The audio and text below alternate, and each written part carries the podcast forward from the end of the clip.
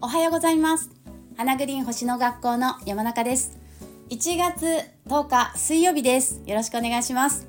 えー、っとですね来ましたよ。何が来た？ヤギ座新月の前倒しの影響が来ました。我が家に。今朝。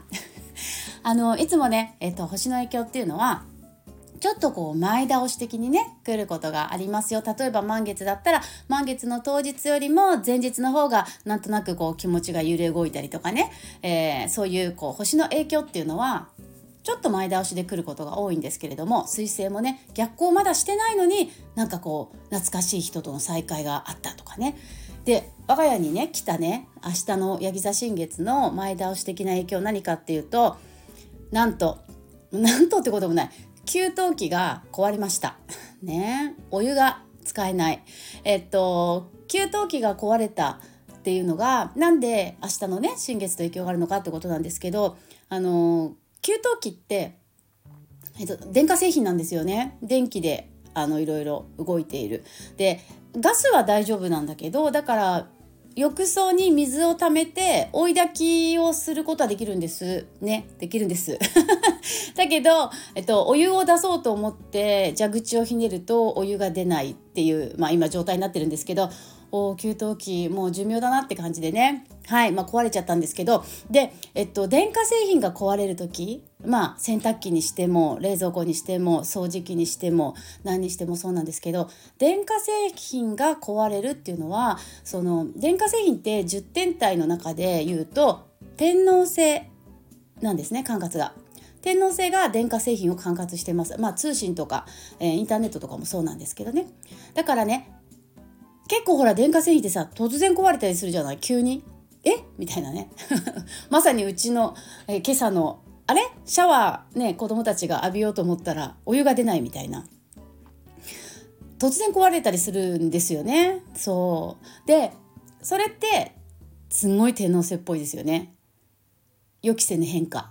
そうなのよ。電化製品って突然壊れんのよね。で天皇制のキーワードは改革ですよね。だからねもし皆さんも皆さんもね何か電化製品が壊れた時とか、まあ、パソコンが壊れるとかでもそうですけどねあこれはなんかもっとより良くしていくタイミングなんだなとかあより良くなっていく前兆なんだなっていうふうに意識して何かを変えていくといいです。そうだから電化製品壊れたら、まあ、ラッキーってこともないけどもまあ、保守的にはあなんかちょっとバージョンアップしていく時なんだなっていうふうに、まあ、私はいつも思っちゃうんですね。だからちょっとこうワクワクワクしちゃうというか、まあね、あの修理とか壊れてあ今夜お風呂どうしようとか そういうのはあるんだけどでも保守的に考えるとあこれはなんか明日のね明日ヤギ座新月だし明日のヤギ座新月からなんか大きく、えー、流れがねあのそれこそよりいい方向へ変わっていく予兆なんだなっていうふうに私は一人で家族の中で私は一人でそうあの捉えています。はい、なので皆さんもぜひなんかこう電化製品がね突然壊れたってことがあったらあのついてないとかじゃなくて逆逆。そう。うわラッキーみたいな。なんかこっから改革していくといいんだな。だから何もしないとねあの何も変わらないですからそれお知らせなので電化製品壊れたら何かを変えていく。今までのやり方を変えていく。それこそさ明日のヤギ座新月って昨日も話したっけ？違うブログに書いた。ヤギ座の20度の新月と大牛座19度の天王星が、まあ、すごくタイトな120度のアスペクト作ってますってことをねあのお話ししたと思うんですけどだから明日の新月って天王星に注目してみたいなことをねブログでも書いたかな。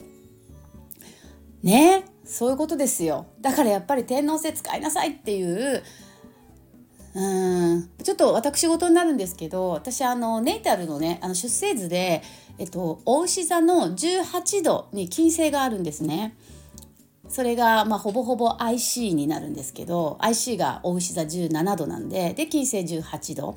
で天王星がトランジットの天王星今さ19度。だから私の金星に天王星が、まあ、ほぼぴったり重なってるんですね。30円で見た時にね。ごめんね。これこあの私のチャートなんですけど。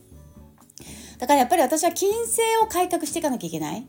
金星をねそして IC を改革していくってことは、まあ、イコール MC を改革なので、まあ、仕事のやり方とかもやっぱり新もっとよりいい形に新しく変えていかなきゃいけない。まあなんかまだ足りないんでしょうね。私のその改革のやり方がね。だからなんかこうお知らせ的に給湯器壊れるみたいな。ことがあったんじゃないかなとはい思ってます。はいなので皆さん明日の新月はぜひぜひ天皇制を意識してね使っていきましょう。はいじゃあマナカードやります。えー、っとええー、ちょっと待ってね。今ね落っこちたんだけど束でバサッと落ちちゃったからちょっと戻しちゃいました。はい何が出るかな？明日焼き座の新月だしね。これかな？じゃん。おプエオ。プエオが出ました。昨日のお客さんも弾いてたなプエオ。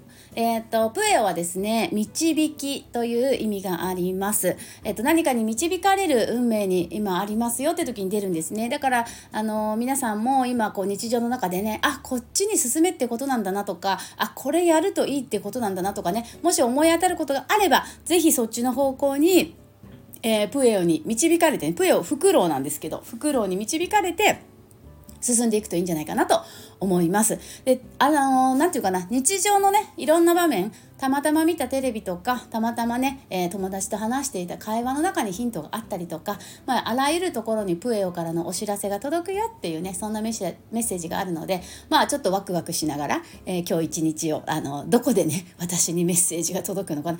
もしかしたらね、このスタイフの私の話かもしれませんしね。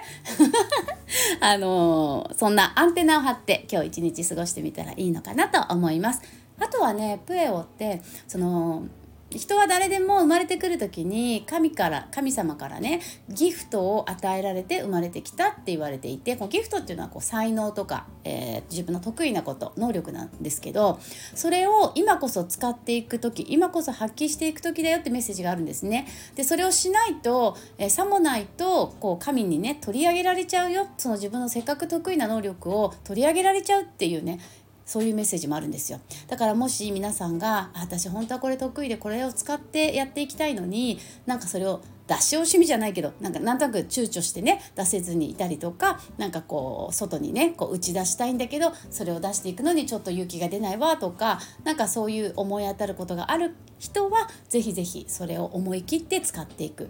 はい今日はそんなところでしょうかえー、っとね明日新月ですから。はい、今日はぜひ、えー、お家も整えてね自分の心も整えて早めに、えー、の寝てね、え睡眠もしっかりとって明日、えー、気分よく新月を迎えられるといいのかなとはい思います。